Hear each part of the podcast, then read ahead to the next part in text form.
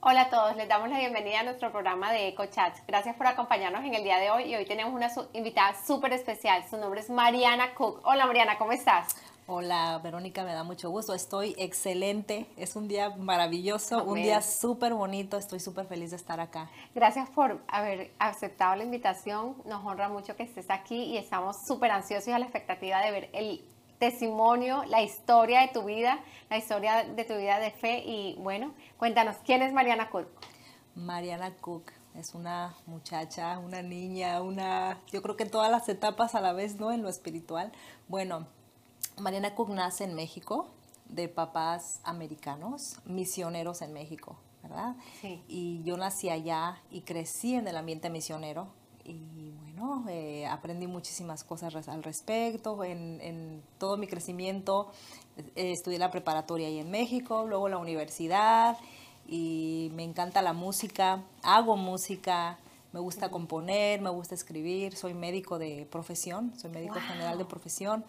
Y bueno, ahorita actualmente vivo acá en Florida, que me casé con un bellísimo, hermosísimo peruano, riquísimo.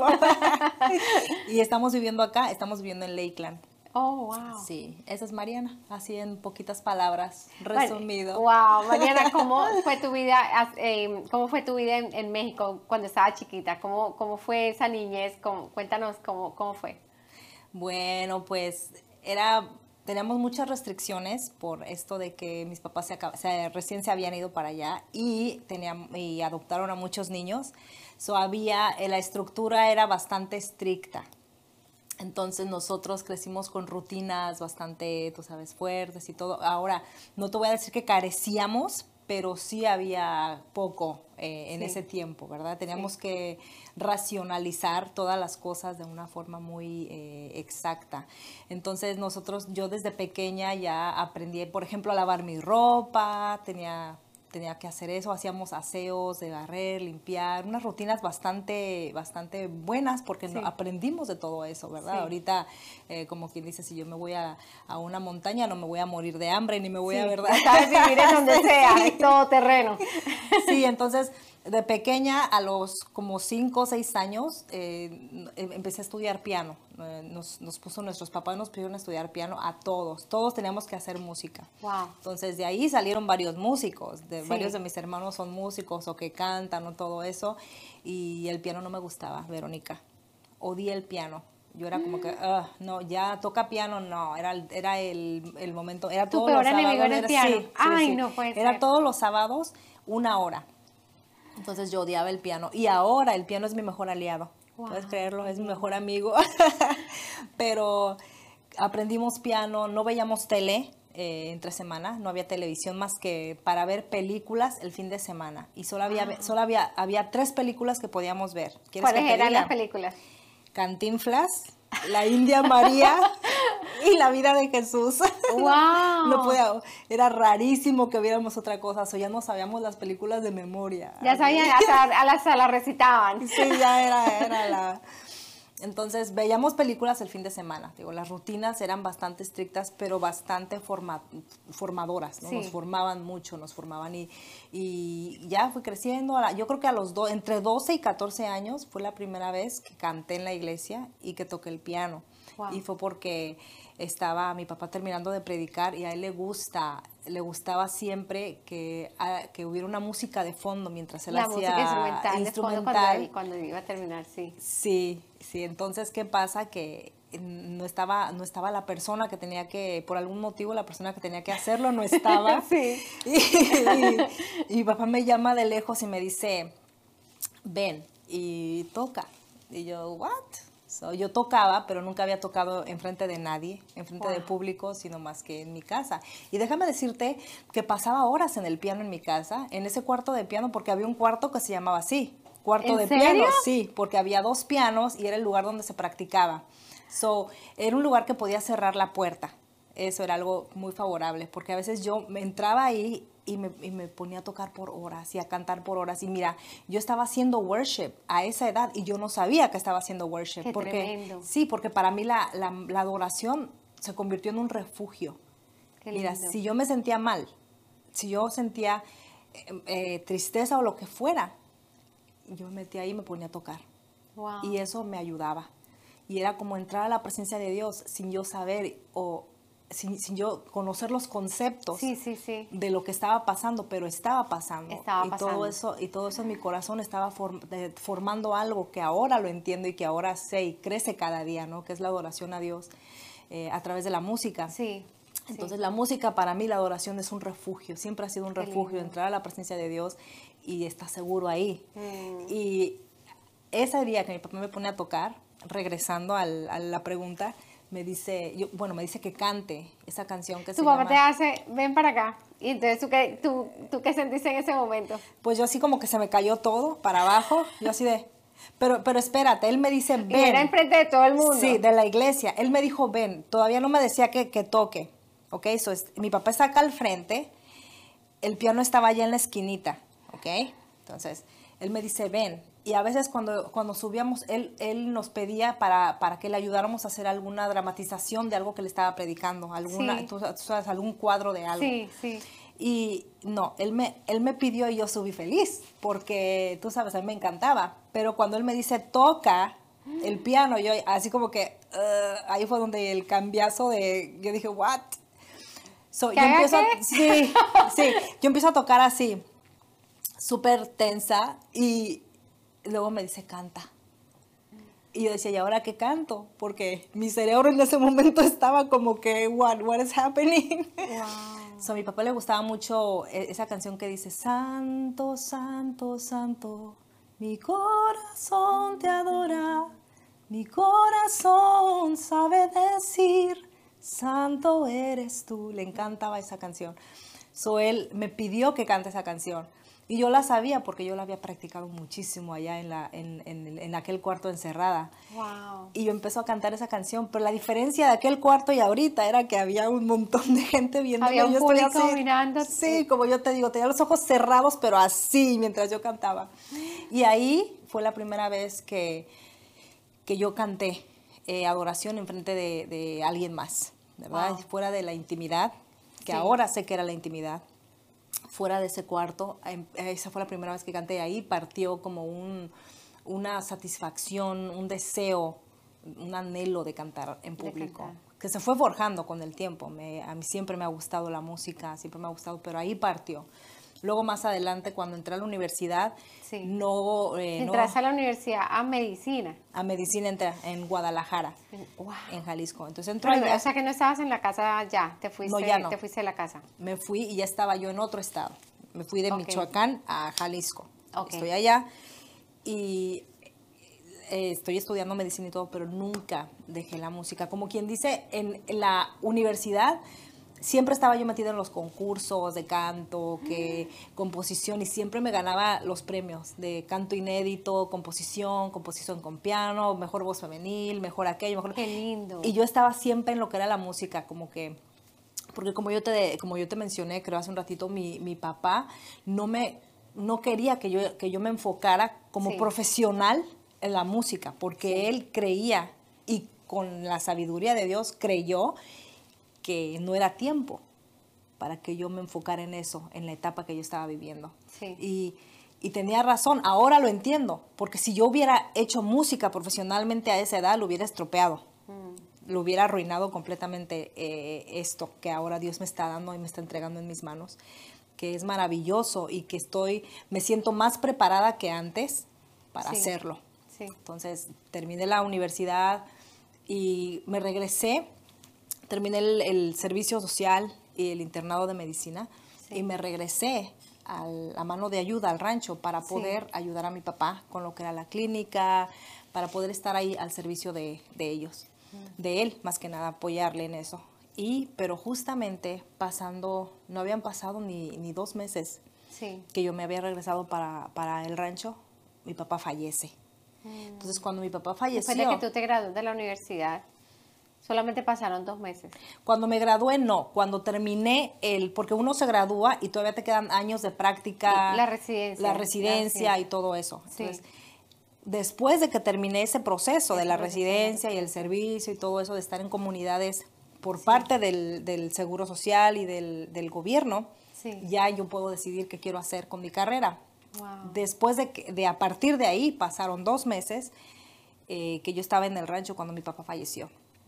Estaba preparando, yo estaba, sí, yo estaba preparando comida para, para la iglesia esa noche porque era viernes y, y nosotros llevábamos comida para vender en la iglesia en la noche. Vendía- vendíamos cena para re- recaudar fondos para ciertas actividades. Sí. Y yo estoy cocinando y recuerdo que entró una llamada que decía, que nos dijeron, tu papá se desmayó. Pero ese tu papá se desmayó, mm, no, no encajaba porque mi papá no, nunca se desmaya. O sea, él nunca en la vida se había desmayado. Y yo dije, no, algo no está bien. So, ahí fue un cambio muy grande. En esa, fue una etapa de un cambio bastante grande en nuestras vidas, en el que yo paré de hacer música. Antes de, antes de, de que esto pasara, mi papá me llevó a grabar un disco donde había canciones que a él le gustaban mucho, que a él le traían eh, mucha paz, mucha tranquilidad Sí. en momentos de estrés, pero que también me gustaban a mí mucho. So, después de ese álbum, eh, yo estaba mucho más emocionada con, en cuanto a la música, porque yo estaba yendo a, otros, a otras iglesias a ministrar, ya, ya estaba yendo a, a otros lugares, saliéndome ya de, de mi entorno para aprender más acerca de worship, acerca, acerca de cantar Sí. en iglesia, en, sabes, a crecer, más que nada a Sí. crecer.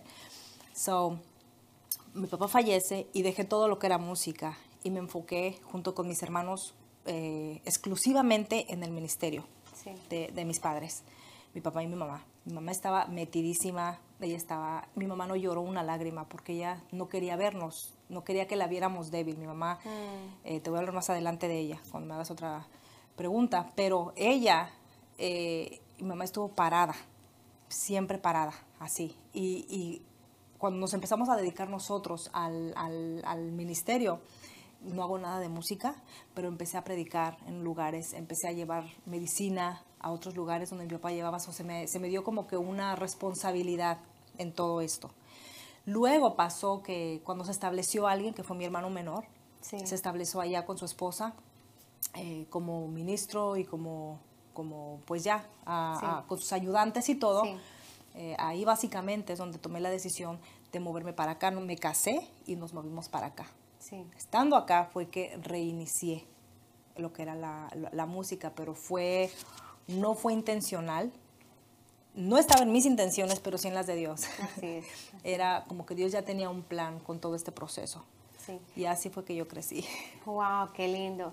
Cuéntame un poquito más acerca de, de- de el ministerio de misiones de tu papá para las personas que están escuchando en ese momento y no conocen que, cómo es el ministerio de, de Johnny Cook y de tu mamá. Eh, cómo come- cuéntanos un poquito de la historia para que la gente se familiarice un poquito con la con, con el cuando tú dices soy tú eres hija de, Johnny Cook y, con ocho hermanos y habían cuéntame todo todo cómo, cómo era y cómo cómo fue que el señor eh, se, se dividía en tres, pero era la parte médica, que era la clínica, la parte ministerial, que Sí. bueno, va junto, pero la, la parte de las iglesias, que era Sí. donde ellos, ellos, mis padres plantaron alrededor de 15 iglesias en todo lo que era Michoacán y Guerrero, que son dos estados de la República Mexicana, sí y lo que era la parte del rancho de los niños, sí ¿ok? de nosotros. o Entonces, sea, en la ese- familia vivía toda en el rancho sí, con los hijos ocho hijos cierto con ocho hijos, ocho pero hijos naturales eh, biológicos Biológico. perdón y eh, cuántos niños adoptados estuvieron en, en tu casa 65, 65. adoptados legalmente, pero pasaron alrededor de 300 niños. O sea que Pasaron- fueron padres sustitutos de cerca de 300 niños Sí, y, y fundaron cerca de 15 iglesias en México. en México, en diferentes localidades, lugares remotas donde no había agua, no había luz, no había nada absolutamente. En el monte, en o el sea, en monte. el monte totalmente. Y la ciudad, en algunos lugares, la ciudad más cercana estaba a cinco horas, está a cinco horas. Oh, O sea, lugares realmente bien, marginados. Sí. sí. Y además de eso había una clínica. Sí. La clínica, el- la clínica era altruista completamente. No se cobraba un solo ah, peso a la gente que venía. Y te voy a contar una anécdota más adelante. Pero la- eh, eh, esa clínica venían personas de todo México. Y no Sí. solo de México, sino llegaron a venir desde Guatemala para ver al gringo.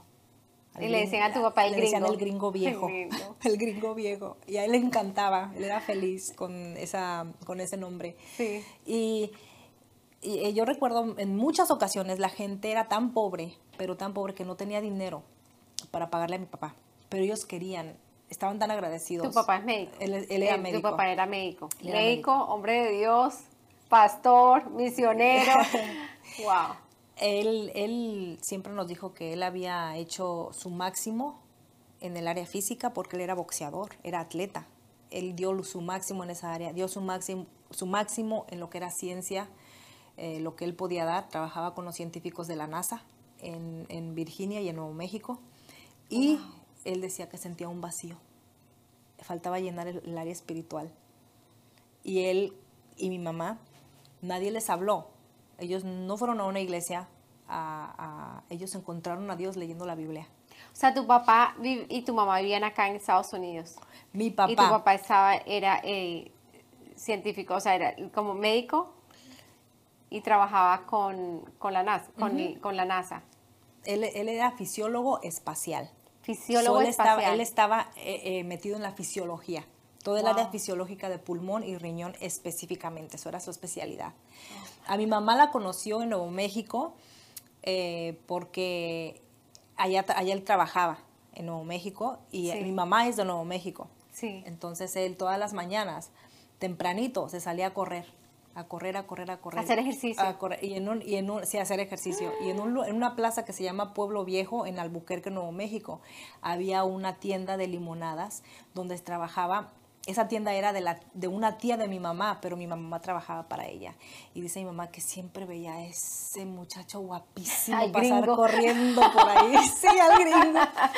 Lo veía pasar corriendo por ahí con sus chorcitos y su, y su polo bien pegadito. Y dice que nada más lo miraba y decía, ese hombre es para mí. Pero luego mi papá pasaba y dice, y luego mi papá menciona por otro lado, no sé, esta era la historia de mi mamá, pero Sí, por el esa era otro la- lado, la versión de tu mamá. exacto, la versión de mi mamá y la versión de mi papá es que siempre que él paraba allá a tomar limonada, se tomaba la limonada más rica del mundo, o sea que ya No. había ya había la conexión. mamá lo hacía con todo el amor, diciendo, este gringo es para sí, mí. eso es para mí, eso va a ser. Entonces, eh, había otras, otras primas de mi mamá y hermanas que también ya le habían echado el ojo a mi papá, pero la única que quiso aventarse, arriesgarse, a dejar todo para irse a México y hacer la obra de Dios fue mi mamá. Y es, también es la única que mi papá le había este, puesto el ojo, obviamente.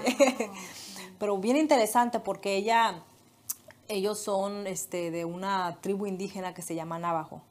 Tu mamá. Ajá, ellos son. Entonces había reglas que ellos tenían para poder aceptar a otra persona. Obviamente tenía que ser de la misma familia. Wow. Entonces ahí como que mi mamá se fue como que a escondidas porque ella quería eh, hacer la obra. Mi mamá, mi mamá estaba, mi papá era católico y mi mamá también, bueno, mi mamá estaba estudiando para, para estaba estudiando en un, en un monasterio, no, monasterio no, no, para ser monjita. Como un internet. Mo- Sí, sí, como que un monasterio, más Ajá, o menos. Algo así. Entonces ella estaba, estaban, los dos estaban en busca de Dios, ¿ok? Pero estaban en el, en el, no en el mejor lugar, lo voy a Sí. poner de esta forma. Sí, sí. No en el mejor lugar. Entonces, eh, cuando ellos se van a México juntos, lo primero que hicieron cuando cruzaron la frontera, el mismo día que se vieron y se cruzaron en, en el- en la frontera de Piedras Negras, ahí mismo se casaron. O sea, no dijeron, vámonos por una semana juntos a ver qué pasa. No. Ellos se cruzan y en cuanto se cruzan, pum, se casan. Dijeron, ya. Vamos a hacer esto, lo vamos a hacer. So, desde ahí se fueron a Michoacán. Ah, y cuando llegaron a Michoacán, llegaron a un lugar que se llama Tarímbaro, Sí. que había una hacienda que se llamaba Hacienda de Guadalupe. Y les llamó la atención porque había un padrecito. Lindo ese señor, bello, un, un- un padre, ¿cómo, le- cómo le, cómo le dicen? Un, mm, bueno, un padrecito, Un, un pa- sí, es un padre. Sí, un ministro de, de la Iglesia Católica sí. sí.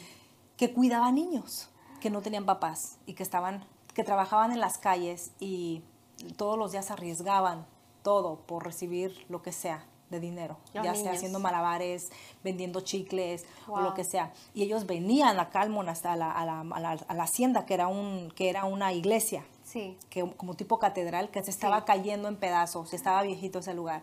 pero ellos llegaban acá a dormir y a comer porque este padrecito les daba comida y les daba, les daba hospedaje. Sí, sí. Y él veía por ellos. Sí. Pues cuando llegan mis papás, este, estuvieron ahí, conocieron y les llamó muchísimo la atención la necesidad que había en los niños. Mm. Y lo que sucede es de que el padre les dijo a mi papá y a mi mamá, mira, yo no puedo seguir con esto porque yo no tengo, eh, eh, no, no tengo income. ¿sí? No, no, no, no tengo cómo, este lugar se está cayendo en pedazos. So, vamos a cerrar esto y los niños van a tener que regresarse a donde A ellos puedan, a la calle. Entonces mi papá dijo, no, eso no va a pasar. Nosotros nos vamos a hacer cargo de los niños. So, el padrecito, al- al- a pocos meses, porque estaba viejito, viejito, Sí. a pocos meses falleció. Sí. Y se quedaron ahí al cargo de todos estos niños mis padres. Wow. Ahí nació Chuy, en ese lugar. Ahí nació mi hermana mayor. Ay, Chuy. En ese lugar. Wow. Eh, yo ya nací en donde después se movieron, pero ahí fue Chuy que nació. Fue la única que nació ahí. Sí, ella. Y, ese, y es un lugar bastante, bastante pobre. O sea, Sí. ese lugar se estaba cayendo. Mis papás decidieron hacer esto por estas personas, por estos niñitos. Después se mueven a otro lugar de Michoacán donde, donde había un, otro americano que era misionero, pero que ya estaba muy anciano. Mi papá estaba en sus 34, mi mamá en sus 25, 23, 23, perdón. Wow. 23 y mi papá en sus 34, súper jóvenes. So, ellos se mueven para allá con estos niños. ¿ok? Y este otro ah, anciano, que era misionero también, estaba ya muy anciano y les dijo Sí. a ellos, ¿ustedes vienen? Y él sintió por parte del Espíritu Santo que venían con las intenciones correctas y les dijo, aquí está el rancho. Y les dejó esas tierras. Pero Wow. estaba todo sin construir ni nada, no había electricidad. Lo único que había era un río por este lado y otro río por este lado y de ahí Divino. Ajá, era lo que, lo lindo. que se necesitaba para iniciar. Y de ahí fue creciendo la, la- el rancho y la, lo que fue el orfanato, que no, no nos gusta llamarlo orfanato, pero eso es el nombre más apropiado. Sí. Y mi papá le puso mano de ayuda y ahí, en comen- ahí, ayuda. comenzaron, ahí comenzaron ellos la labor con los niños. Pasaron, empezaron a adoptar, a, a- a solamente a recibir niños, Sí. pero como no los adoptaban legalmente, Sí. pasaba un tiempo y los padres veían, ah, ya está bien mi hijo y se los llevaban Sí. y no los dejaban florecer, no los dejaban eh, estudiar, terminar sus Sí. estudios ni nada. Entonces lo que, hizo, lo que hicieron mis padres fue decir, eh, vamos a adoptarlos para que estemos, seamos los, tu- lo- eh, Los papás los papás legales, legales, legales. tengamos la tutela de ellos completa autoridad y total, ya sí. ellos, ya nadie, nadie se los puede quitar. Vamos a darle la oportunidad de hacer una vida Mm, a estos niños. Qué tremendo. Entonces ahí fue donde comenzó los 65 adoptivos eh, que nosotros tenemos. Wow. O sea que tú tienes 65 hermanos. 65 no, hermanos. 65 más 7. 72 hermanos. Más 8, 73. Más Bueno, sí, 73. 70. Wow. Sí. Qué lindo. Qué lindo. Y 300 y pico que pasaron fueron padres sustitutos. ¿Cómo era la dinámica de ustedes ahí en el rancho? Como Ya tú tú tenías, ya tú naciste en el rancho. Yo nací allá en, en Morelia, pero sí, allá en, ya en, esta, ya en ese, este esa- ambiente. En ese ambiente. Y como te mencionaba hace ratito, las reglas eran, tenemos Estrictas, rutinas. Me imagino sí. que eso para organizar a todos Sí, los sí, sí, niños, sí, sí. no tiene tu mamá que estar Era- rutina de, de que se levantan hasta que se acostaban. Así es, teníamos roles de aseos que estaban siempre en una, en una pared. Y nosotros teníamos que ver lo que nos tocaba cada, era por semana. Eh, limpiar, a, a lo- a las mujeres nos tocaba li- lo que era la limpieza y a los hombres cocinar. Y la Sí. siguiente semana a las mujeres cocinar y a los hombres la limpieza. So, los Wow. roles eran así. Desde pequeña como a los como a los 8 o 9 años yo empecé a lavar mi ropa porque para esto teníamos solamente dos cambios de ropa, dos mudas, como, como le llaman algunas personas. Y una, la que yo me quitaba hoy, la tenía que lavar y colgar para mañana usar esa. Qué tremendo. Entonces así era como nos, como nos, eh, cómo se movía esto. Sí. Tener, cuando teníamos vestidos nuevos era porque mi mamá no los, no los cosía, ella los hacía. Compraba la tela y nos hacían bien bonitos los vestidos, los hacía yo no sé cómo, tenía su máquina de, De de coser. coser. y ahí se sentaba, cante y cante, y me acuerdo, mi mamá con sus agujitas, me acuerdo cuando me decía, me- nos daba lecciones con esas agujitas, los, las que, que tienen una cabecita, Sí. nos daba lecciones, con, o sea, nos, era, era una cosa preciosísima ver a mi mamá ahí. Y ah, bueno, por, por to- todas esas- de todas estas personas que estuvieron ahí, varios, hay varios médicos, hay varios abogados, enfermeras, Sí. secretarias, hay de todas las... De las- todos los hijos que, que estuvieron en la casa eh, ahí, que fueron adoptados, crecieron ahí y tu papá los, los direccionó y ya son médicos, abogados, enfermeros. Muchos, muchos sí. La, to- a todos se les dio la misma oportunidad, eso sí. Sí. Todos. De hecho, hay algunos que están acá en Estados Unidos, ya como profesionales. Wow. Todos tuvi- tuvimos, todos como hermanos, la misma oportunidad de, de crecer y de, y de, de, pues, de superarnos Sí, sí, luego, con nuestras vidas. Siempre hay alguien que decide antes, tú sabes, decide antes del es. tiempo o prefieren hacer otras cosas y Sí, tú sabes, todo al final se respeta, todo- cada quien al final eh, hace su vida como, como quiere y está genial. sí, sí. Wow, qué tremendo. Mano de ayuda, qué hermoso ministerio.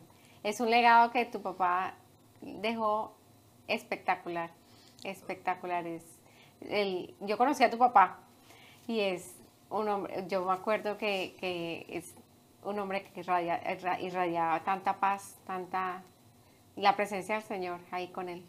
Impresionante, impresionante, qué lindo. Hay una, en una ocasión, me acuerdo que, bueno, en, en varias ocasiones, este, cuando mi papá estaba sintiéndose mal, estresado, me llamaba, me llamaba a su oficina y se tiraba en el piso, boca arriba, y me decía que pusiera mi mano en su frente. Y me decía, canta. Y yo decía, canto, canta. Y decía, ¿qué canto? Lo que sea, canta. ¿Sabes cómo me marcó eso? Saber que, que había esa como, como que él sabía que había algo por parte de Dios en mí. Ahora, no significa que no hay algo por parte de Dios en mis demás hermanos. Todos tenemos algo diferente por Sí. parte de Dios y todos te ministran de una manera diferente. Sí, Pero yo creo que mi padre, para el día de hoy, para lo que el día de hoy soy, gracias a Dios, Sí. creo que mi padre en ese tiempo lo pudo ver. Y eso me, me anima todavía más a seguir de pie a pesar de todo lo que, a las adversidades que se presentan. Yo miro lo que, miro las raíces, miro el inicio, cómo, dónde Dios me llamó, sí. en el momento que Dios me llamó, el día que yo tuve mi primer encuentro con Jesús. Todo, todo se regresa ahí. Sí, y esos sí. son, son momentos que yo guardo como un tesoro en mi corazón. Es, es la segunda vez que yo menciono esto, de, de que mi papá me, me pedía que yo hiciera eso. Es la segunda vez que lo menciono porque es un momento muy especial para mí, para el día de hoy. Sí, Hay muchas personas que me, que me han dicho y me dijeron que la música no era para mí, que me quite de aquí, que la música que estoy haciendo no es buena, que no voy a crecer. Me lo han dicho en muchas ocasiones. Pero no se trata de que sea buena, no se trata amén. de que crezca en la música, no se trata de lo que diga la gente, se trata de lo que Dios habló Sí, acerca de mí. sí, Solamente Dios sabe lo que Él va a hacer conmigo. amén. Y solamente Dios sabe lo que Él va a hacer contigo. Y ninguna persona puede hablar en contra de eso. Amén.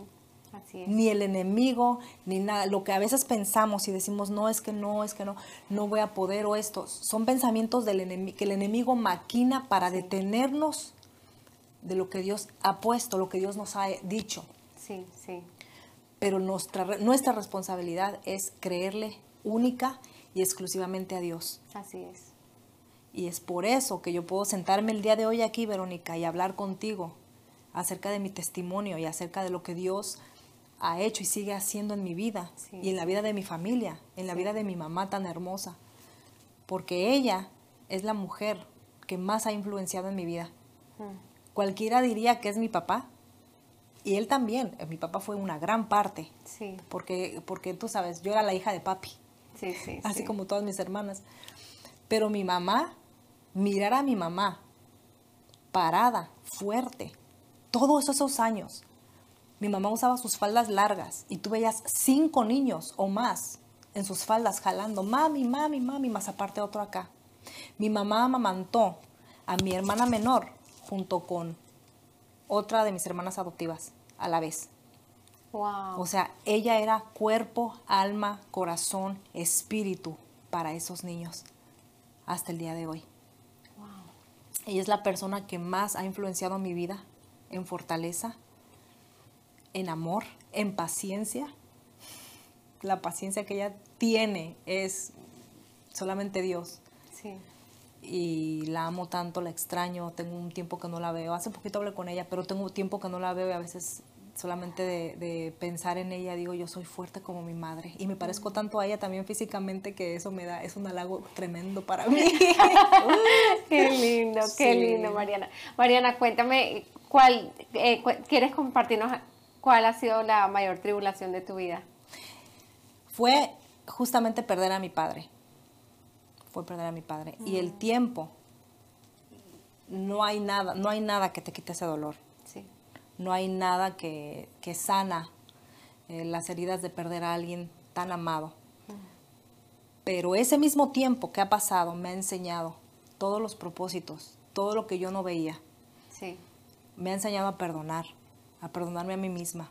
¿Tú puedes creer, Verónica, que cuando mi papá falleció, yo, yo en esa etapa de mi vida estaba cometiendo decisiones, estaba tomando, perdón, decisiones que no eran las correctas? y estaba muy alejada de Dios y estaba en una situación en la que no era favorable ni para mí, ni para mi relación con mis padres, ni para mi relación con Dios. Y lo que sucedió en ese tiempo es de que a mi padre le da, el le da un infarto al miocardio. Y me sentí culpable. Yo sentía que yo era la culpable de la muerte de mi padre. ¿Puedes creerlo? Por mucho tiempo. Entonces cuando, cuando ¿Por qué te sentías culpable? Porque en ese tiempo yo estaba, yo creía, y en mi mente, en mi mente yo tenía la idea de que porque yo estaba alejada de Dios, alejada de yo me había ido de mi casa y nadie sabía dónde yo estaba. Y te abro mi corazón, yo, mm. ¿ok? Te abro y les abro mi corazón. Yo me había ido y yo sé, ahora que soy madre, entiendo la preocupación que mis padres tenían por mí.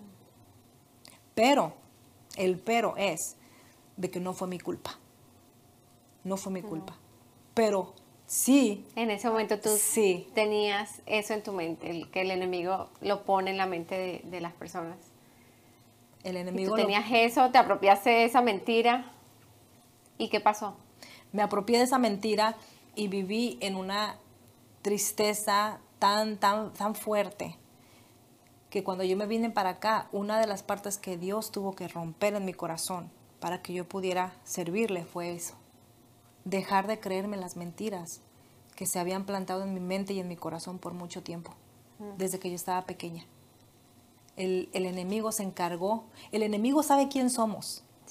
El enemigo sabe quién es, de, qué, de dónde venimos y sabe que Dios tiene propósitos para nuestra vida. Y desde pequeña edad, Él me trató de meter ideas, situaciones en nuestra vida en nuestra cabeza, en nuestra mente, que se fueron directo al corazón y crecimos con tantas inseguridades, que cuando yo te mencionaba que llegó ese momento en el que yo escribí mi primer álbum, cuando reiteré la música, reiteré en la música, Dios rompió todo eso en mi corazón. Mm. Pero fue un proceso bastante doloroso. Regresando a lo de cómo hice con lo de, con lo de la culpa que yo sentía de mi padre, fue parte del proceso. Yo, el tiempo, el tiempo te enseña, pero tiene que ser un tiempo invertido en Dios. O sea, el tiempo no sana. El tiempo no sana. Te sana Dios a través del tiempo. Así es. ¿Ok? ¿Qué, qué, qué, qué profundo es eso? Lo que acabas de decir.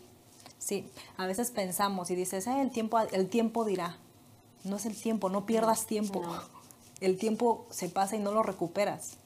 Pero cuando pones todo lo que está pasando en las manos de Dios, Dios a través del tiempo sí te sana. Amén. Todas las heridas que quedaron, exacto, gloria a Dios, querida Verónica, todo, todas las heridas que, que todo esto dejó, con el tiempo se fueron rompiendo. Como yo te decía, Dios me rompía y cuando yo sentía que me estaba parando, me volvía a romper porque había algo más que romper. Mm. Después de cada, de cada cosa que Dios quitaba de mi vida, mi mente estaba y mi corazón y mis ojos espirituales estaban más abiertos para ver qué más. Como dice la palabra de Dios, límpiame con hisopo. Dios me estaba limpiando con hisopo. Cada rincón hasta el más profundo. ¿Y sabes qué? Qué lindo. Es doloroso. Sí. Es doloroso soltar lo que, lo que hiciste tuyo sin que fuera tuyo. Es doloroso soltarlo porque nos, nos, las cosas se nos pegan La mentalidad, mentalidades se nos pegan. Estilos de vida. Sí. Pero el mejor estilo de vida que podemos vivir es el que Dios ya diseñó para nuestra vida. Único y exclusivamente para nosotros. Entonces, todo esto la, no es, no, me sigue doliendo. Yo a veces pienso en mi padre y todavía lloro. Todavía me salen lágrimas. Pero ya lo veo diferente. ¿ok? Ya veo los propósitos. Ya veo que todo. Yo digo, yo des- más bien yo decía, papi, pero yo no estaba, yo no estaba lista, papá, para que te fueras. Es que yo no, yo no tenía que estar lista. Él estaba listo para irse. Sí. A mí me faltaba y me falta muchísimo para estar lista, para irme, porque el- la finalidad y el propósito de nosotros no es aquí en la tierra, es llegar allá. Allá, Entonces, Padre. ¿cómo voy a llegar allá? Ahora, lo que está pasando, lo que yo estoy viviendo, los procesos, mi papá ya los había vivido. Ahora me tocaba a mí figure it out.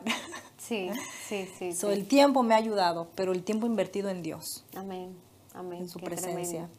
Qué tremendo. Wow. Mariana, ¿cuál es la palabra que ha, te ha mantenido, que ha sido una roca en tu vida, que es día y noche tú vas con esa palabra, te levantas con esa palabra de la, de la Biblia, te acuestas con esa palabra? ¿Qué es lo que te ha sostenido a través de todas esas tribulaciones, a través de todo ese rompimiento que el Señor ha hecho en tu vida? ¿Qué es lo que te ha, eh, qué palabra te ha sostenido? Juan 3:16. Mira, te va, va a parecer, va a parecer eh, repetitivo y como que, como que es una palabra que todo el mundo se sabe y es lo básico, ¿no? Pero, pero para mí no es una simple palabra. A mí me pasa y es repetitivo, Verónica. Yo no entiendo por qué. En, todo- en, en- en todos los lugares a los que yo voy me encuentro los números 3.16 y me acuerdo de ese versículo. Y yo sé que es Dios hablándome, porque Sí. Dios nos habla a todos de diferente manera. Sí, Y yo sé que es Dios recordándome que me ama. ¿Sabes por qué? Porque mi problema más grande durante mi crecimiento, mi infancia, mi niñez, mi adolescencia, mi juventud, ha sido creer que alguien me ama. Y, porque yo no creía que, yo- que alguien era capaz de amarme, busqué aprobación y busqué amor en los lugares incorrectos y, cometí muchísimas decisiones malísimas, malísimas, solamente por no creer que alguien me amaba. Entonces, cuando yo me comprometo con Dios, esto, esto, esto suena súper, pero cuando yo me comprometo con Dios para servirlo y amarle, Dios cada que puede me recuerda, yo te amo, yo te amo, yo te amo. Y cada vez que yo veo el 3 y el 16, yo, yo digo, gracias Señor, yo también te amo. Lo digo en mi corazón. Porque eso ha marcado, ha, ha creado la diferencia amén. ha creado una gran diferencia en mi vida. Saber que soy aceptada por Dios y que no tengo que ser aceptada por nadie más. Amén. Así es. Que Él es quien, Él es el que me, gui- me lleva, me guía. Mariana, tú creciste en un lugar eh, que eran seguidores de Jesús. ¿En qué momento entra Jesús en tu vida? ¿En qué momento que tú sabes? Ahí fue el momento. Tú hablas de quebrantamiento, hablas de eso, pero ¿en qué momento entra Jesús en tu vida? Yo tenía 10 17, no, 15 años, perdón, pero fue un 17 de mayo, Wow. volteé los números. Y estaba un, un pastor invitado ah, predicando, ah, el pastor Isaac Martínez. Y él estaba predicando y, y yo no me acuerdo de la predicación, ¿ok? No me acuerdo de todo la lo que iglesia donde estaba En tu la papá iglesia de mi papá. predicaba, Ujú. ok. él, él invitó al hermano Martínez, al pastor Martínez. Entonces, no me acuerdo de la predicación, para nada, pero yo me acuerdo que Dios, que el Espíritu Santo me tocó y yo pasé al frente y yo sentí eso que ¿Qué se sentiste? siente, es el, el- sentí que algo me estaba llamando, ok, yo estoy ahí atrás y acuerda, yo estoy en una etapa rebelde, ok, yo estoy en una etapa en la que como, como, ok, cuando empezaba el servicio, terminábamos de cantar y nos salíamos a la calle, o sea, éramos rebeldes. Y luego regresábamos de, de- cuando iba a comenzar otra vez, que estaba terminando el servicio, que iba a comenzar la música, nos metíamos. Estábamos en una etapa, pero esa vez me quedé. Me quedé. Y algo me jaló, algo me jalaba, me jalaba. Y cuando yo fui al frente y me puse ahí al frente, el hermano empezó a orar por mí. Yo me, mm, me, como si me hubiera derretido, como que algo cayó sobre mí. empecé a llorar, a llorar, a llorar. Y yo dije, me acuerdo perfectamente, por eso recuerdo el día, la hora, la Wow. fecha, porque yo me acordé de que eso que me estaba pasando yo lo había sentido antes, en aquel cuarto de piano. Tú lo Ahí lo conectaste de una. Señor lo- te, lo, te lo reveló ahí. Lo hice rápido, dije, esto, esto ya me ha pasado y me gusta. So, cuando estoy ahí ya no estaba yo sola. En aquel cuarto sí estaba sola y yo, wow, lo disfrutaba, pero no sabía qué me estaba pasando. Acá comenzó otra etapa, porque ya entendí yo que Dios estaba trabajando en mi corazón y que era el Espíritu Santo y que yo tenía que respetarlo. Que esto era algo serio. Ya entendía, esto es algo serio. Se te abrió, Se me abrió todo. se te todo, quitó todo, todo. el velo, todo, se te pudiste, ahora sí veías. Exacto. Ahora vi que era todo aquello, todo lo que me pasaba. Ahora entendí. Yo tenía que dejar el pecado. Yo tenía que dejar de hacer las cosas que estaba haciendo. Porque ahí donde yo estaba me sentí completamente expuesta delante de Dios. Y tomé ahí la decisión de seguir a Cristo. Hablé con mi papá y le dije, yo quiero seguir con tus pasos, quiero continuar contigo haciendo lo que tú haces. Y al, como a la semana, mi papá me bautizó. Fue ahí donde decidí bautizarme, eh, en ese tiempo. Tú estás hablando de algo súper, súper profundo. Todo lo que estás hablando es súper profundo. Y esa, ahorita que tú estabas hablando de que estabas en una edad de rebeldía, estabas de 16, 15 años. 15 años. Eh, qué importante es, tus papás nunca se rindieron con sus hijos. Nunca, siempre estaban ahí, ahí, así sé que ustedes estaban en la adoración y se iban para la calle, volvían en medio de toda esa, esa, es- de, de esa rebeldía. eh, tus papás estaban ahí, ahí, Constante. Lo que, constantemente. Y esa, esa, esa parte, eso le da a uno esperanza de papá. A todos los, las papás que están ahorita escuchando, papás, mamás que tienen a sus hijos perdidos, le da a uno una esperanza impresionante porque, porque ¿qué pasa? Es ese, esa angustia de mamá. lo que pasa, Vero, es que las oraciones de los padres no tienen fecha de caducidad. Todas las oraciones de mi papá y de mi mamá funcionan hoy para mí. Todavía están haciendo Todavía efecto. están haciendo efecto. Por eso yo les digo a los papás, ora por tus hijos. No importa que no tengas ganas. Ora por ellos. Y no tus importa lo que veas. Exacto, no importa lo que veas, no importa qué tan mal parezca, porque sabes qué, cuando oramos, dice la palabra que nosotros tenemos la mente de Cristo. Cuando nosotros oramos, nuestra mente se vuelve la perspectiva de Dios para nosotros, no nuestra propia, perspectiva. Entonces vamos a ver diferente a nuestros hijos. Vamos a ver a nuestros hijos con la perspectiva de Dios. Todas las oraciones que mi papá hacía y mi mamá, mi mamá hace todavía, Sí. yo me, me llegaba yo a decir, "Ah, otra vez, otra vez orar por mí, otra vez y bla, bla, bla. No, todo eso es lo que yo soy el día de hoy. Las oraciones de mis padres no tienen fecha de caducidad porque se guardaron en el storage, en los almacenes del cielo. Amén. Subieron como incienso al cielo y es un incienso que Dios valora. Amén. Amén. Qué tremendo. Hay esperanza. Hay esperanza. En Cristo. Hay esperanza, Hay en Cristo. Otra cosa importante en cuanto a padres que tenemos, bueno, que tienen, mis hijos son pequeños, pero padres que tienen hijos que tal vez están alejados de Dios. La palabra de Dios dice, cree en el Señor Je- Jesucristo y serás salvo Tú tú, y tu casa. y tu casa. No dice, y serás salvo tú solito y ya, ya te salvaste, qué chido. No, dice, y serás salvo tú y tu Hay promesas que respaldan esas oraciones de los padres Amén. hay promesas fuertes. Si, si- tus hijos, si tú les hablas de Dios a tus hijos todo el tiempo ahorita que están pequeños, también dice la palabra, instruye al niño en su camino y cuando fuere viejo no se va a apartar de él. Y sabes qué pasa? Que yo me alejé de Dios horrible, horrible. Si yo, si yo me pongo a contarte, a contarles las cosas que yo hice alejada de Dios, teniendo padres cristianos, padres que estaban de rodillas orando y llorando por mí noches enteras. Si tú les hablas a, a tus hijos de Dios cuando estaban chiquitos, no se van a perder, van a regresar. porque eso es lo que dice la Biblia. Si tú siembras la semilla el día de hoy en tus hijos, no te preocupes porque van a regresar, porque lo dice la Biblia.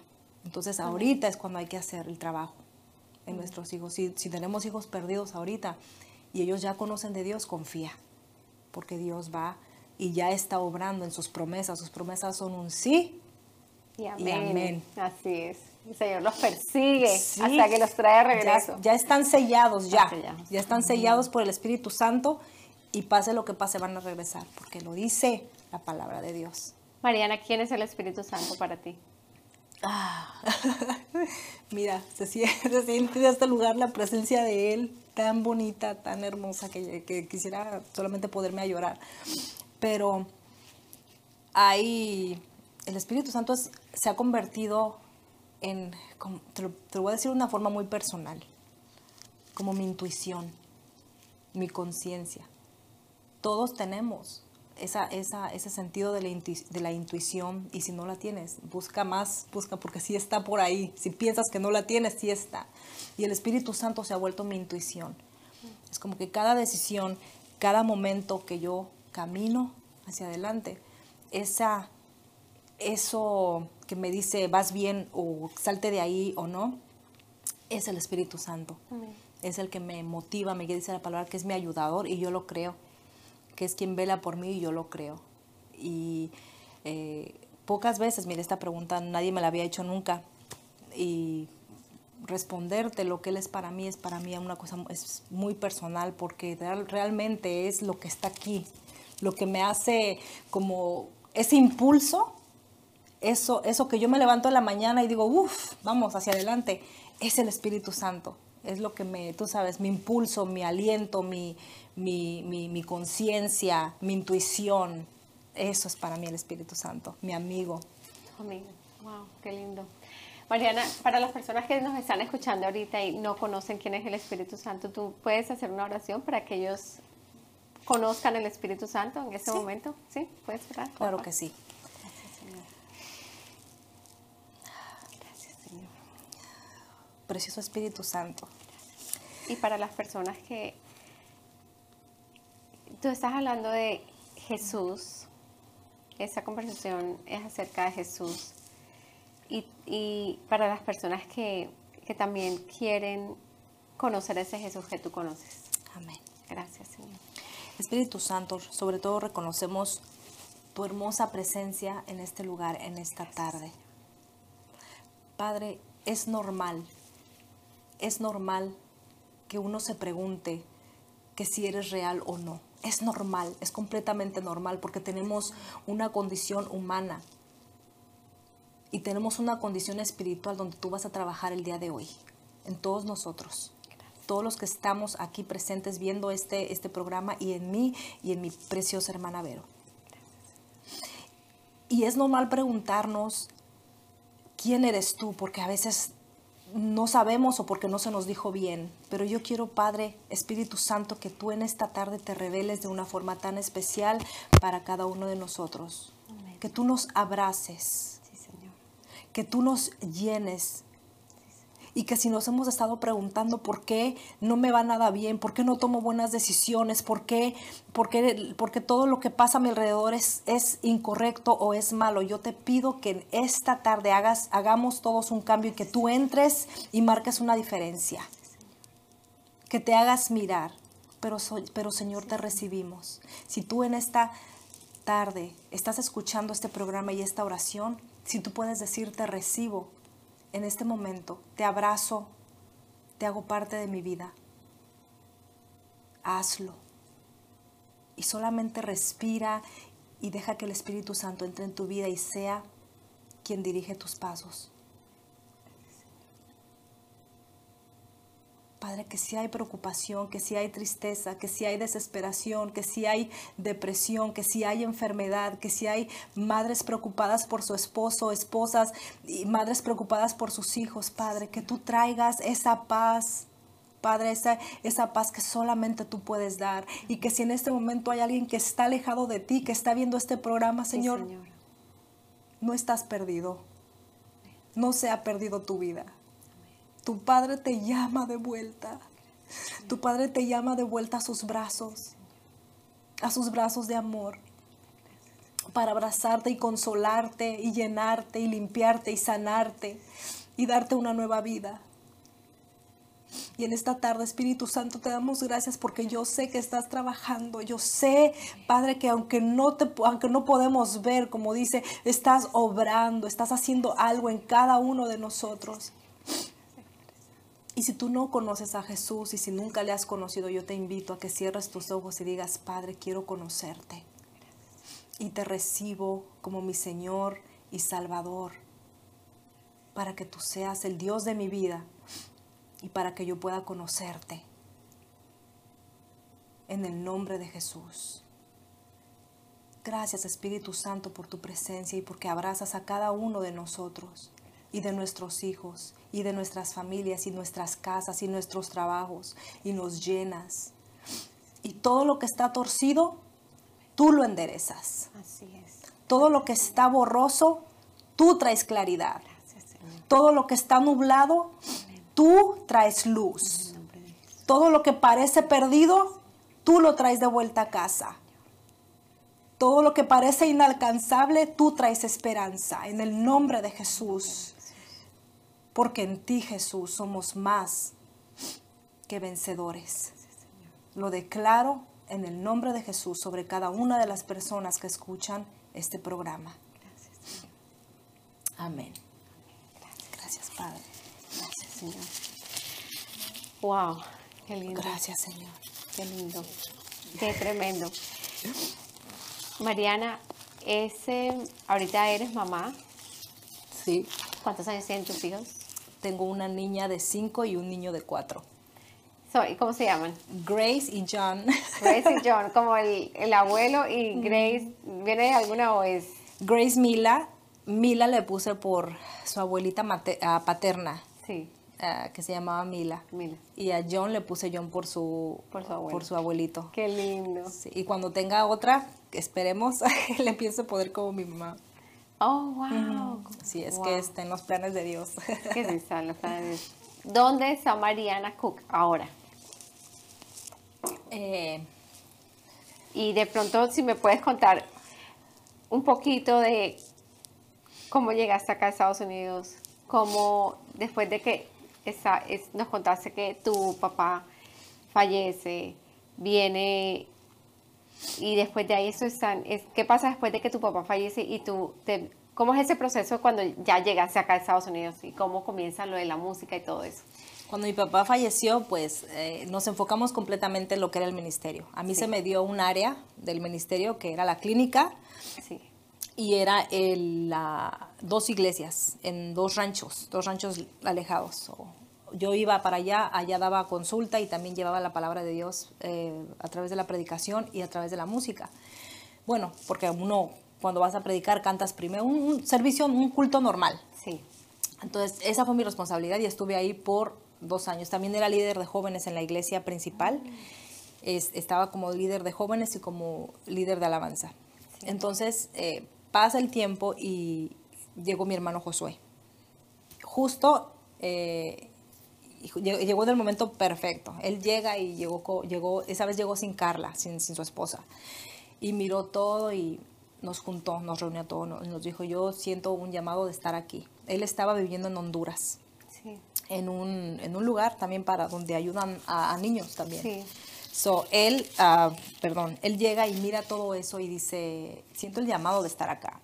Entonces, pasó el tiempo y él se vino. Y cuando él se vino y todo se, esta- se estabilizó, que ya había gente que ayudara y todo, entonces yo decidí a venirme para acá con mi esposo. Sí. Pero para todo esto yo había dejado de hacer música profesionalmente. O sea, ya no, ya no estaba ministrando en lugares, ya no estaba grabando, ya no estaba nada, sino que estaba dedicada completamente al ministerio de mi papá y de mi mamá. Mariana, ¿dónde conociste a tu esposo? Mi esposo es peruano y lo conocí online. ¿En serio? ¿Allá en México? Él, mira, yo estaba en la, yo estaba en la, Perdona que porque estamos hablando de tu esposo y hay que, hay que Sí, sí, contar sí. esa historia. ay, él, él estaba en Perú viviendo allá y yo estaba en México y nos conocimos online.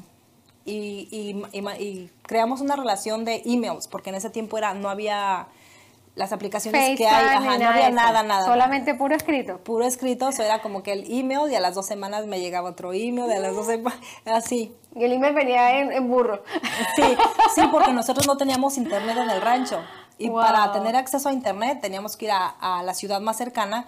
Y yo siempre decía que tenía que hacer tarea, pero no podía ir a, a la ciudad a hacer tarea todos los días, ¿ok? Eso era como que cuando podía, yo iba y aprovechaba. Y había esos lugares de internet exclusivamente Sí. que te metías y un cubículo Sí, un y pagabas, internet. Sí, ajá, sí, eso.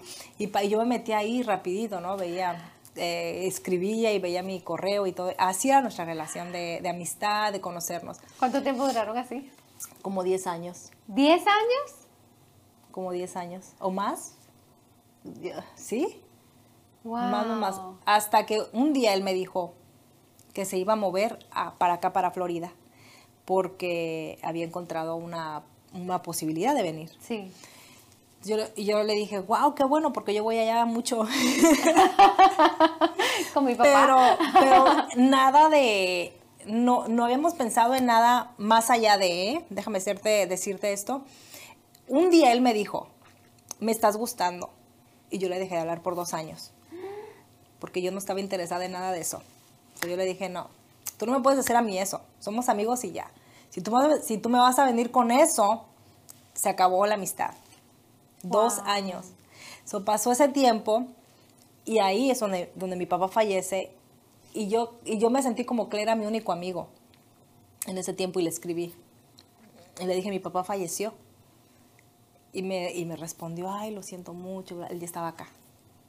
Entonces ahí este, yo me sentí muy, muy apoyada, Sí. apoyada por él, porque él, porque él solamente, es que él me escuchaba y para ese tiempo ya, estaban, ya empezaban los videochats. ¿ok? Había uno, pero no me acuerdo cómo se llama ahorita. Mm. Y ya lo podías ver. Y ya lo podía, podíamos hablar. Ahora sí. Ya, ajá. Primero eran fotos y, y mensajes, ya lo podía ver y, y- y ahí a veces yo me, yo me ponía a hablar, hablar y él se callaba, escuchaba, escuchaba, escuchaba, escuchaba. Así pasó cuando le mencioné de mi papá. Yo la lloradera, la lloradera, ahí diciendo de todo, haciendo, y el hombre calladito, escuchándome así. Y hasta el final, como que dijo, "Ay, lo siento mucho, y decía algo, pero en realidad esa es su personalidad. Hasta el día de hoy, él es la persona más tranquila. Yo soy súper explosiva, súper así. Wow. Y él es serenidad. O sea, si mis pies se me están saliendo de la tierra, él me regresa porque él es así. sereno, tranquilo. Sereno, sí. So, después, él, él estaba acá, ya nos conocíamos de, de cámara. De cámara. Y él estaba planeando. virtual friend. Virtual friends. so, él está preparando un viaje para irse a España con su mamá. Su mamá estaba enfermita, tenía esclerosis múltiple. Mm. Y él quería llevarla a conocer allá porque eh, ya estaba mayor y querían como que vamos. Y se cancela el viaje porque su mamá se puso mal. Entonces me avisa y me dice, mira, ya no voy a España, se canceló. Y yo dije, pues ven a México. 15 minutos después me dice, ya tengo mis tickets. ¿Qué? 15, no es mentira, 15. Y yo, ¿what? ¿Y ahora? ¿Y ahora qué? ¿Qué le voy a decir a mi papá? Sí. Bueno, ya, Ya, Eso fue ya, ya. después del. ¿Qué le voy a decir a mi mamá? Pero mira, mi papá sabía, porque yo le, yo le llegué a mencionar a él. Yo le dije, Wow. papi, este, tengo un amigo. Mi papá me conocía muy bien y cuando yo, para que yo le haya dicho, tengo un amigo, Era porque era él ya sabía. significativo para ti. So, él está sentado en esta silla de oficina que gira. Y yo llegué a su oficina y estoy detrás de él y le digo, papi, y me dice, yes. Le digo, yo tengo un amigo. Y él hace así, y gira y me mira. Y le digo, sí, un buen amigo. so, él ya, él rapidito agarró la, agarró la onda porque yo porque quién le dice eso o sea bueno nosotros no teníamos la confianza jamás de decirle a papi porque papi era súper estricto con eso Claro, no claro. pues, sabes A los papás uno siempre les tiene como Sí. pues, mucho respeto. So, él supo él supo de él y, y yo conversábamos mucho de él y todo hasta que ese día que él este- esa vez que vino a fue a México Entonces llegó a, a a cuántos días después. llegó eh, plan no no recuerdo exactamente cuántos días pero él fue Él fue. Cuando él llega, no, no, no fue más de dos semanas, eso te lo voy a decir, no fue más de dos semanas. Él llega allá y estamos caminando hacia un restaurante, llegamos y me, y me dice en el oído, caminando en la calle, así, me dice, yo me quiero casar contigo. Y yo, y yo así me quedo y digo, mm, yo no sé cómo tuvo el valor, porque yo hacía unos años atrás le había dicho que si él me volvía a mencionar algo de eso, él quiere me iba a ir mal. tierra. y yo así de, "Mm, me porto bien o me porto mal, pero para esto ya había otro, ya había sentimientos Sí. eh, em- involucrados.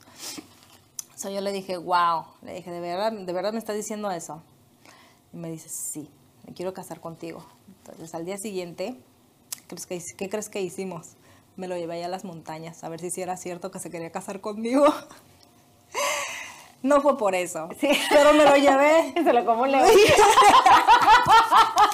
Te dije que no me dije, nos fuimos al allá donde donde te, comen- te comenté hace rato que estaba remoto, Remoto, que no había nada ni ciudades ni nada tenías que irte así lejísimos el calor él estaba íbamos en una pickup él íbamos atrás en las piedras así subiendo la montaña él iba así y yo nada más lo miraba Una bolsita. Con una bolsita para. y yo lo miraba y yo decía, no, está hecho de acero. Bueno, vamos a seguir viendo. Cuando llegamos allá dimos consula, porque era un viaje misionero, no era, eh, íbamos para, con propósito, no Sí. iba para, para mortificarlo a él. Iba a pero- que se lo comieron león. iba, Exacto, eh, sí, eh, sí, con sí. un propósito de Dios. Pero como ya venía, ya, ya estaba en México y él compró sus tickets en ese tiempo, entonces lo, lo hice parte Sí. y nos fuimos y estamos allá, dimos consulta médica. Hay, hay colonias o, o, ah, comunidades Como vi, vi- sí. Como donde hay, donde hay un patriarca. Hay un señor y puras mujeres llenos de hijos. Así hay lugares allá. Y comen, comen lo que cazan, Sí, lo que hay ahí. So, todas las casas están alrededor, son como un circulito de casas, y hay un señor y todas las señoras, con todos los así, esas comunidades. Todavía existe. Para que veas que, es, que está tan remoto, y allá, allá fuimos.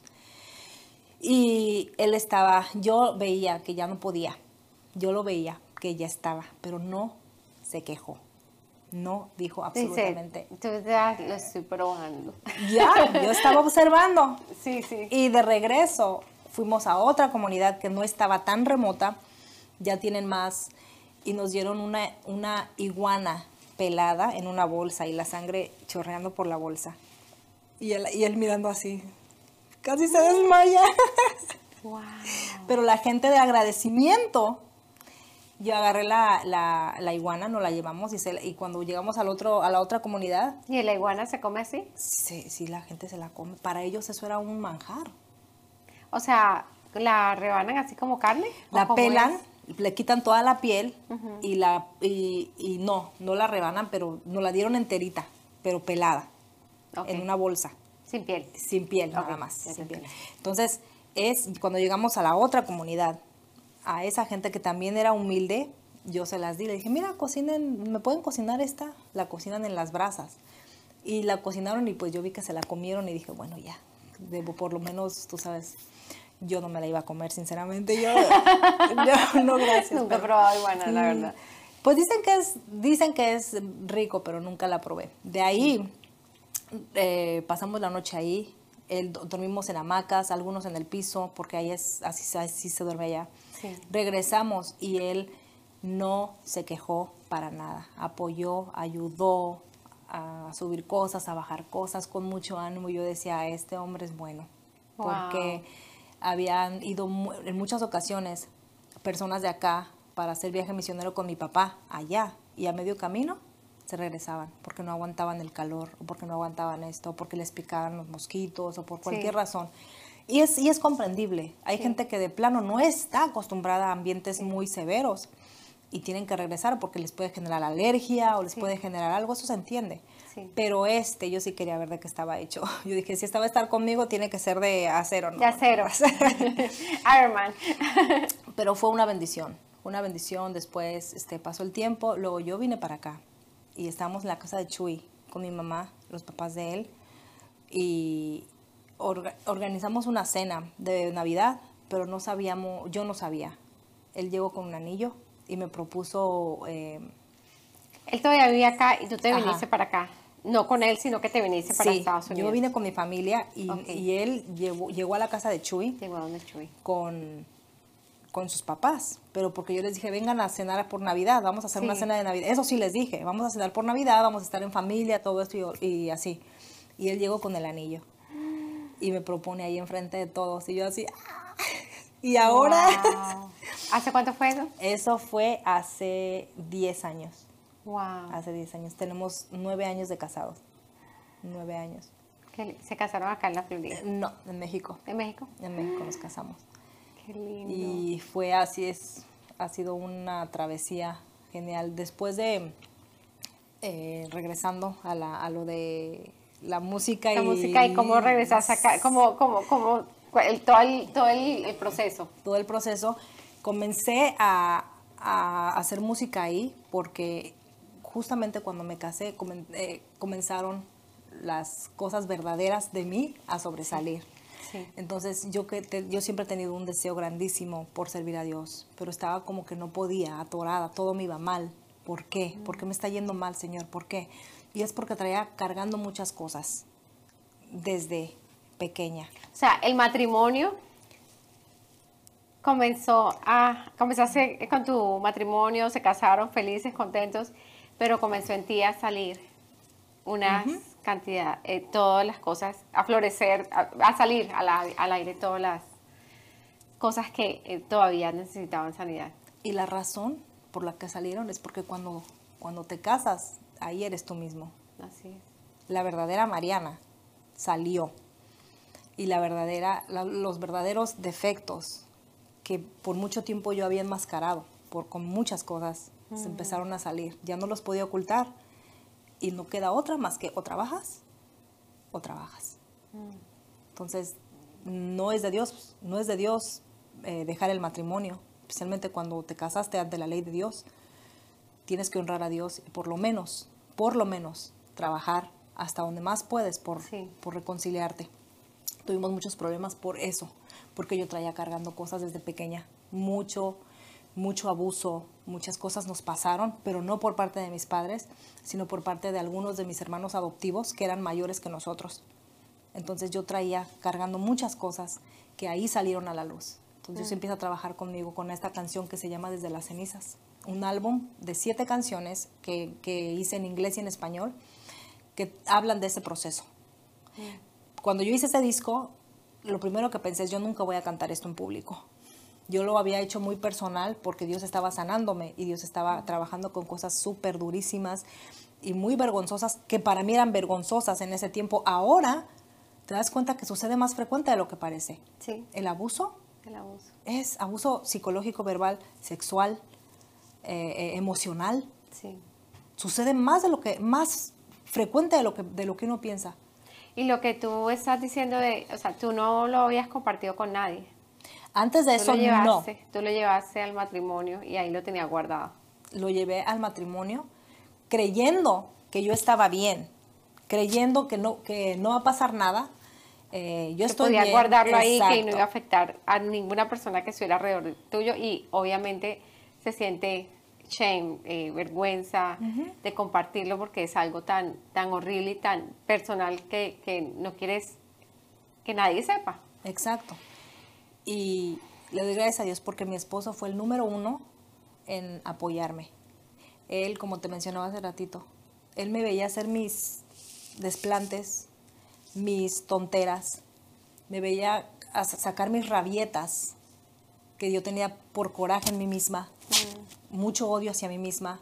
Él me veía y se quedaba en silencio y cuando veía que me estaba calmando me abrazaba, me abrazaba fuerte, fuerte, fuerte y yo sentía como que Dios me estaba abrazando, como que Dios me estaba diciendo, aquí estoy, aquí estoy, aquí estoy, porque Dios todo lo usa con un propósito. No digo que mi esposo sea Dios, pero Dios estaba usando a mi esposo para decirme, aquí estoy, cálmate.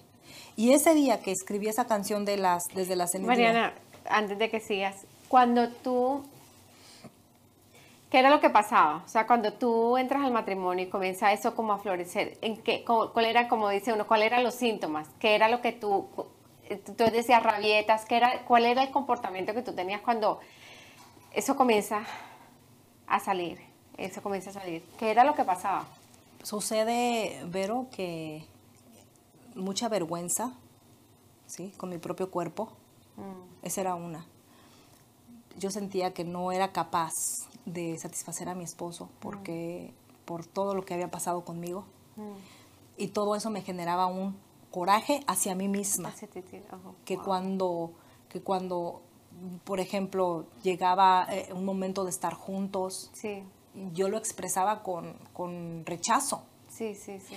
y el rechazo que yo estaba dándole a mi esposo era porque yo creía que yo estaba siendo rechazada por todo lo que me había pasado, pero era una mentira del diablo, ¿ok? Sí, era una mentira sí. del yo jamás he sido rechazada por mi esposo, pero es lo que el enemigo me hizo creer desde que yo estaba acá, donde me pasaron esas cosas. Sí, sí, sí.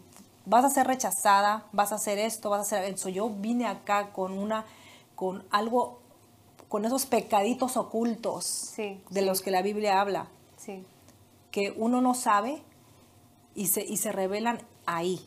Sí. Porque la intimidad con el esposo es algo puro, sagrado. Mm. sí. Así es. Y si no está sagrado, entonces hay algo que hay que arreglar. Y ahí Sí. es donde entré, ahí es donde entré yo, en Mm. esa parte. Había que arreglar muchas cosas en mi corazón, Mm. pero no era mi culpa. Sí, así es. Fueron daños que me hicieron a mí y que se reflejaron ahí. Y ese día yo estaba, eran como las 3 de la mañana, Vero, y yo estaba llorando a gritos pidiéndole a Dios que yo no me quería sentir así más, porque yo amo a mi esposo. Y él estaba ahí para mí y yo lo estaba tratando muy mal por todo el coraje que yo sentía en mi corazón, por todo el rechazo que tuve, por toda, toda la humillación, todo, todo el desprestigio, toda la vergüenza, todo eso sucio que yo sentía, que yo tenía y que empezó a salir en mi matrimonio, que, que se me recordó. Yo le dije a Dios, yo no me quiero sentir así, porque yo no, yo no puedo y no quiero perder a, mi, a, a este Esa, hombre. volvemos a las mentiras plantadas en tu mente que hace el enemigo a través de esas, esas situaciones. Cuando yo estaba pequeña, había personas en el rancho, eh, en mi casa, que se encargaban todos los días de decirme que yo estaba gorda y que era fea. Y tenía sobrenombres para eso. ¿ok?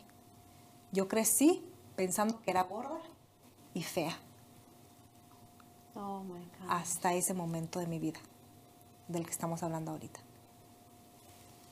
¿Sabes todos los trastornos que me dieron por creer que yo era gorda y fea? Trastornos de alimentación, trastornos en mi cabeza. Horrible. Con lo que yo viví toda mi vida hasta que llegué al matrimonio y Dios tuvo que sacarme todo eso. Wow. Y no, eso no me pasó solamente a mí, nos pasó a varios de mis hermanos. So, gente se encargaba de hacerlo todos los días hasta que uno se lo creyó, me lo creí. Y yo tenía vergüenza de quitarme la camisa enfrente de mi esposo. La camisa. Y él se sentía mal, porque él, él me ama mucho, él quería, solamente quería abrazarme. Él, él- él a veces me decía, mira, no te preocupes, no te quites nada. Era todo. Y eso fue rompiendo con cosas que yo decía, entonces no era necesario, o sea, entonces eso no valía, o sea, Dios empezó a mover todo eso en mí. Tremendo. Esta canción se llama Desde las cenizas porque en ese momento de mi vida yo era, estaba hecha cenizas. Es 3 de la mañana. 3 de la mañana, El Señor te despierta. el Señor me despierta porque yo todavía tenía pesadillas, yo todavía tenía ah, flashbacks Wow. de gente abusándome, de, de- de cosas horribles. Y eso me hacía repudiar a mi esposo, porque él es un hombre y porque hombres me hicieron mucho daño. Sí, sí, sí, entiendo. Y yo no quería. Y yo decía, "Ugh, odio esto. Y esa, esa vez me paré. Yo estaba, me paré de mi cama, yo estaba gritando a gritos, gritando, a- arrodillada al pie de mi cama. Señor, yo no quiero esto más. Yo no quiero más esto. Llorando, clamando. Y Dios me, me dio esa canción desde las cenizas. Me la dio en inglés. Después la traduje y la hice en español. Y cuando hice esa canción, lo primero que yo, yo estaba en el estudio grabando con, con la persona que me graba. Y cuando estaba grabando la letra, paraba en llanto, Mm. cada cinco minutos, cada ratito, paraba en llanto porque me estaba purificando, eso se me estaba saliendo. O sea, cada vez que yo, cada vez que yo cantaba esa oración fue un instrumento de liberación. Exacto. Es, una, es una canción muy profunda, muy fuerte, que hay gente que la empieza a escuchar y no la quiere terminar de escuchar, porque se conmueve bastante. Pero yo tenía que escribirla porque Dios me la dio. Así es. Y pasa que cuando yo les, cuando la grabé y estuvo ahí lista, pasa la siguiente fase donde yo dije yo jamás voy a cantar esa canción. No lo voy a mostrar esta parte de mí a nadie. Pero se dio la oportunidad y a partir de que se dio la oportunidad de, de cantar esa canción y que abrí mi, corazón, me puse vulnerable porque Dios me estaba pidiendo que lo hiciera. Y tú sabes, si Dios te lo pide, Él te va a respaldar. Y no hay nada eh, hasta que lo hagas. Exactamente, así es. así es. Eh, a partir de ahí se me abrieron muchas puertas para ministrar mujeres, mm. para hablar con mujeres, para abrazar, para abrazar ya diferente, mm. ya no con el, sino abrazar con el, así quiero que te sientas, porque hay algo que Dios me ha dado y yo no, yo no lo sé, creo que, es, creo que es parte de la misma intuición de que rapidito puedo conectar con las emociones de las personas, especialmente mm. cuando alguien está triste. Mm. Entonces, lo que pasa conmigo es que si yo estoy conversando con una persona que está muy triste, mi intuición me dice abrázala. Mm. Y cuando yo abrazo a la persona, se caen lágrimas o algo pasa en el espíritu que Dios hay una sanidad exacto. que es un instrumento de sanidad. Que Dios trabaja y yo puedo ya ya puedo hablar y ministrar a la persona. Eso es un regalo que Dios me ha dado. Qué lindo. Y empezó a suceder eso que Dios me empezó a abrir puertas. Eso ya lo tenía pero no lo había descubierto porque lo que Dios te da te da el paquete completo. Solo él te capacita y te prepara para más y después de ahí paré otro tiempo porque había otros procesos que Dios quería trabajar en mí. Y luego ahora comencé ya a hacer música más, más, este, eh, más alegre, de victoria, con otro enfoque. Bueno, perdón. No, con, el mismo enfoque, pero con diferente, diferente, o sea, llega la misma, llega la misma persona con el mismo propósito, con la misma motivación, pero con diferente enfoque. Con un estilo diferente. Exactamente, estilo diferente, y, más alegre. Pero el corazón es el mismo. El corazón es el mismo. Lo que yo quiero proyectar es alegría, es que hay una forma de llegar a tener paz. No importa la situación que estás viviendo, en Cristo hay paz, en Cristo hay sanidad, en Cristo hay esperanza. No porque se me da la gana decirlo, sino porque yo estuve ahí en la etapa más oscura que, que no te puedes imaginar. Y estuve sola, físicamente, físicamente sola, porque yo jamás le mencioné nada a nadie. Lo viví sola. Pero Jesús estaba ahí. Jesús estuvo preparándome para hoy. Y como Él lo habló, le creo. Le creo lo que Él me ha dicho. Wow, qué tremendo. Qué tremendo que, o sea, en medio de todo ese proceso tuyo que viviste de dolor, ahorita el Señor lo que hace con eso es un vaso de sanidad. Así es Dios, Vero. Es por eso lo que yo, puedo decirle a, si alguien me está escuchando hoy. Cree que Dios puede hacer algo con tu vida. Que no importa la situación, hay un propósito y es un propósito de victoria. Una pregunta que me hacen mucho es la siguiente. Es que como tú creciste en lugar cristiano, tú ya sabes. Mm. Pero alguien que no creció en lugar cristiano, ¿cómo le dices que Dios la quiere sanar, que Dios la quiere si no conocen a Dios. Porque no está en nosotros dar esa explicación. Mm. No está. Déjale ese trabajo al Espíritu Santo. Déjale el trabajo a quien le corresponde. Nuestra responsabilidad es ir. Dice, Jesús les dijo a sus discípulos, ir y predicar. No te dijo ir, ve y, sana a las personas y cámbiales el corazón y eso. No, no, tú ve y siembra la palabra Ve acompañado del Espíritu Santo y Él hará. Él hará a través de ti. Pero no quieras ser un vaso si no crees en lo que Dios ha depositado en ti. ¿Ves? Así es. Tiene, tenemos que, es súper esencial creer antes de tratar de hacer algo. Porque si no las palabras van a ser vacías. La fe sin obras es en vano. Hagamos o digamos lo que sea. Entonces tenemos Wow. que ir respaldados, confiados en el Espíritu Santo, como te decía hace rato, el impulso que es para mí el Espíritu Santo de, ve, sigue caminando, sigue, sigue, sigue, ir a todo lugar con Él. Wow, qué tremendo, qué tremendo. Wow, Mariana, qué impresionante tu historia. Qué impresionante. ¿Y, y dónde estás ahorita en ese momento? ¿A dónde, a dónde vas y, y para eh, comparte sus testimonios? O sea, estás, estás yendo, en- ¿dónde te estás congregando ahorita? Estoy en una iglesia en Lakeland que se llama Family Worship Center.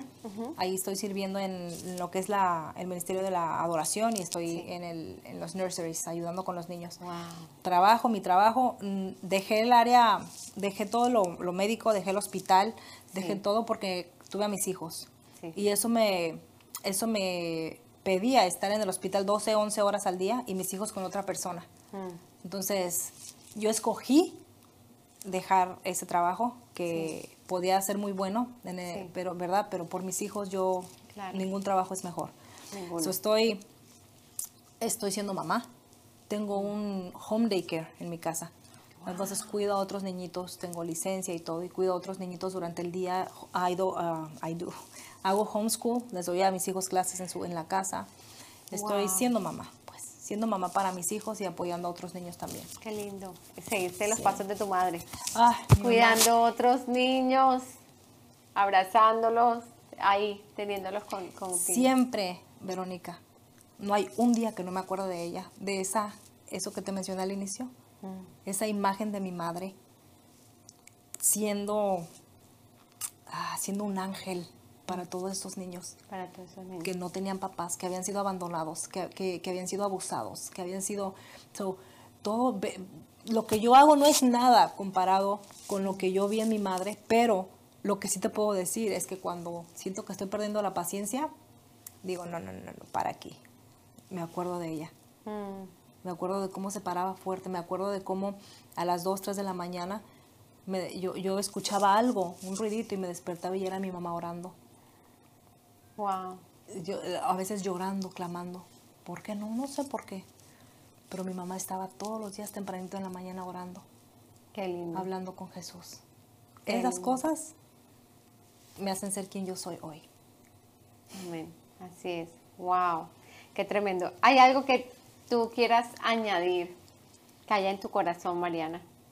Ah, bueno, hablando de lo de la música, ahorita tú acabas de sacar. ¿Cómo está lo de la música? Ya, el- la, la canción me dices que está en inglés, que, está- que, la, que el Señor te la dio en inglés y la traduciste al español. ¿Eso está en un CD? ¿Eso está en...? cómo? Está en, está en YouTube, todo está en YouTube. Todo está en YouTube. Está solamente Ma- Mariana Cook y puede- Sí. podrían buscar, por ejemplo, Mariana Cook desde las cenizas o si prefieren en inglés From the Ashes. Mm. Mi música está en iTunes, está en Spotify, Sí. sí, está en, todo, en todas las redes sociales. está Solamente esa. con poner Mariana Cook. Mariana Cook, sí. Mariana Cook, pero si quieres más específico puedes poner el nombre que es así. Hay otras canciones ahí que he estado poniendo, eh, yo no sé si les interesan mis redes sociales, Sí, que sí. sería en Instagram, bueno, en todas las redes sociales estoy como Mariana Cook, Sí. en todas. Mariana Cook, C-O-O-K, Mariana C-O-O-K. Listo, yo voy a poner en, el, en los comentarios de los videos, de, en todos los comentarios del, del video voy a poner toda tu información para que las personas que quieran, eh, pongo tu contacto y todo eso para las personas que quieran, quieran escuchar la música. Claro que sí. Y todo eso. No, qué lindo, qué lindo. Mariana, ¿hay algo que tú quieras añadir antes de terminar esta conversación? Algo que tú, haya en tu corazón que arde ahí, que quieras decirle a, las personas que nos están escuchando. Sí, yo puedo, lo, lo que me gustaría decirte es que no importa la edad que tú tengas, mm, sé único, sé tú mismo, no trates de ser como nadie más porque no se puede, porque no vas a ser feliz. Eh, lo que Dios hizo en ti y depositó en ti es para ti. Tienes la ventaja de que es solamente para ti tus emociones, tus sentimientos, tus aspiraciones, tus sueños son única y exclusivamente para ti. Créele a Dios y camina en base a eso. Y no, no trates de ser como nadie más porque no lo vas a lograr. No vas a triunfar tratando de ser como alguien más. Te bendigo. Les amo en Cristo muchísimo. y espero que eh, todo esto sea de bendición. Amén. Mariana, ahorita antes de que comenzáramos nosotros, tú me hablaste algo súper que me, que me impactó mucho y me encantó eh, acerca de cuando los niños, cuando hay una persona para la alabanza, lo que hizo tu papá contigo, de que te dijo, ven, y te dijo, canta, toca el piano. Esa oportunidad, ese, tu papá podía ver el potencial en ti. Tu papá ya había visto lo que el Señor iba a hacer en tu, en tu vida. El legado que dejó tu papá en, ti, o sea, en ti fue tan poderoso. Y ya tu papá lo podía ver desde, tu, desde niña. Em, tú me estás hablando de que era muy importante cuando los, las personas, darle la oportunidad. Así era tu papá y tu papá pues era el pastor de la iglesia y todo eso, pero ahorita los niños que están en la iglesia, darles la oportunidad de, venir a la... algo me estabas hablando de eso que, que me pareció súper válido y me encantó. Sí, mencionaba, Vero, que eso que pasó en mi caso, sí yo no lo había, nunca lo había imaginado, pero mi, mi, padre me, me, pasó al frente y me puso a cantar y me puso a tocar y me puso a hacer worship en frente de, de mucha gente y yo odié a mi papá por dos meses porque me hizo eso. Pero gracias a eso, yo estoy aquí hoy. Gracias a eso, yo estoy hoy ministrando y siendo la, adoradora que Dios quiere que yo sea Estoy siendo la mujer que Dios quiere que yo sea, porque a mi papá se le ocurrió darme un empujoncito. Entonces, yo lo, que mencionaba es de que si, si, tú ves, si, por ejemplo, pastores o padres, si tú ves que tu hijo, si tú sientas por parte de Dios que tu hijo le gusta algo, dale un empujoncito. Aunque no le guste mucho o algo, dale la oportunidad que, que, pase a cantar o que predique o que, o que lleve un mensaje o que haga una poesía o que toque una canción. Y te vas a sorprender con lo mucho que puede florecer de esa situación. No, que no limitemos a nuestros hijos, que no pensamos que ah, tal, vez, tal vez no le gusta porque a mí no me gusta, no, sino que pásalo y deja que Dios haga el trabajo y sorpréndete con el, resultado. El resultado, lo que el Señor puede hacer con, de, la nada, con una experiencia de esas, con una exposición de esas, que es ponerlos. eso me, eso me encantó. Mariana, te damos gracias por, el, por haber venido al programa. En ese momento damos la, terminación de este, de este episodio. Y bueno, te bendecimos y estamos súper honrados de haber escuchado tu historia. Gracias por compartir con nosotros la fidelidad tan inmensa que el Señor ha tenido en tu vida y la misericordia de Dios sobre tu vida. Eh, sabemos que el Señor te va a seguir usando y ese es solamente el comienzo. Van a venir muchas cosas más y nosotros estamos a la expectativa y, y bueno, pues esperamos que nos sigas compartiendo de las maravillas del Señor. Más adelante siempre hay testimonios nuevos.